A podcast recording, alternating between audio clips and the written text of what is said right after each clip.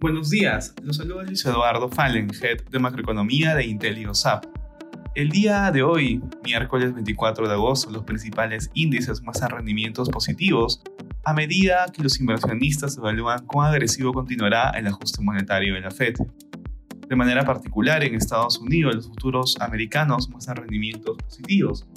Al conocerse diversos datos económicos, hay señales de que Estados Unidos se enfrenta a una desaceleración de su actividad causando expectativas de una moderación en las alzas de tasas.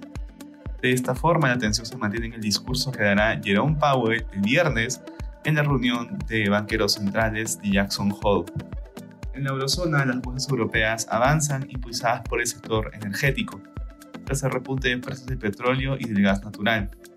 Estos mayores precios se explican por comentarios de que la OPEP reduciría su producción de petróleo, así como un nuevo corte de suministro de gas de Rusia a Europa, luego de que Moscú decidiera volver a parar por unos días el flujo del gasoducto Nord Stream. En Asia las acciones cerraron a la baja en medio de un aumento de la preocupación por el sector inmobiliario chino. Respecto a commodities, el precio del oro baja durante la jornada. De igual manera, el precio del cobre disminuye. Finalmente, el precio del petróleo avanza, ubicándose alrededor de 95 dólares el barril de WTI tras los comentarios del príncipe de Arabia Saudita respecto de que la OPEP se dispone a reducir la producción de crudo. Gracias por escucharnos. Si tuviera alguna consulta, duden contactarse con su asesor.